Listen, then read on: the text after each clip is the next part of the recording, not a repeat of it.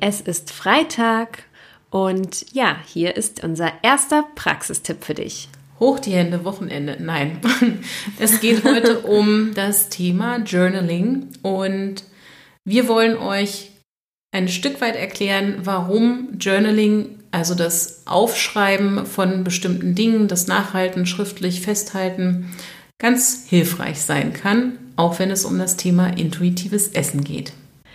Ganz genau, denn in unserer letzten Podcast-Folge haben wir ja schon die Merkmale des intuitiven Essens benannt und dich auch dazu eingeladen, ja, vielleicht für dich mal in den nächsten Tagen und Wochen zu reflektieren und auch bewusst ähm, ja darauf zu achten, wie wie es dir denn geht beim Essen, nach dem Essen, wie du dich fühlst mit bestimmten Gewohnheiten und ähm, ja, was wie vielleicht auch ähm, bestimmte Lebensmittel oder auch eine bestimmte Kombination von Lebensmitteln, ähm, wie die auf dich wirken.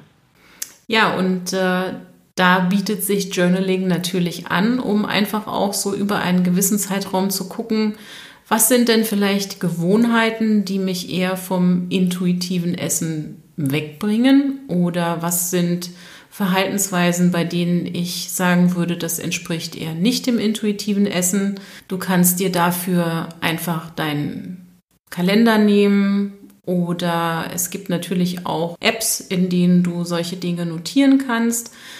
Was dabei sehr wichtig ist, ist, dass man nicht einfach nur Dinge abhakt, also jetzt zum Beispiel sagt, okay, ich überlege, habe ich heute intuitiv gegessen oder nicht, Haken dran, ja, nein, sondern wirklich diesen Reflexionsprozess nutzt. Und das heißt, dass man im Grunde genommen, ja, sich notiert, wie ging es mir heute mit dem Essen, was war daran gut, was würde ich als positiv bezeichnen? Und wo habe ich vielleicht das Gefühl, dass das in der Tendenz eher vielleicht Gewohnheitsessen war oder auch vielleicht emotionales Essen und das dann mal über einen Zeitraum von so ja, zwei, drei Wochen zu notieren. Denn das Gute daran ist, daraus erkennen wir relativ schnell Muster. Und wenn wir zu dem Thema Gewohnheiten kommen, dann ist es natürlich sehr wichtig, diese Muster zu erkennen, um eben auch dagegen angehen zu können. Diese aktuelle Zeit eignet sich natürlich für sowas ganz hervorragend, denn jetzt haben wir natürlich ein bisschen mehr Zeit, die Weihnachtsfeiertage stehen vor der Tür. Ähm, schau doch einfach für dich, ob du dir ein äh, Notizheft da besorgst oder vielleicht auch, wie Annette gesagt hat, den Kalender nimmst oder mal schaust, da gibt es wirklich zahlreiche Apps, und das für dich dann reflektierst. Und natürlich ist eine Möglichkeit, dass du das immer direkt nach dem Essen gleich tust oder ja, vielleicht auch einfach abends, bevor du ins Bett gehst.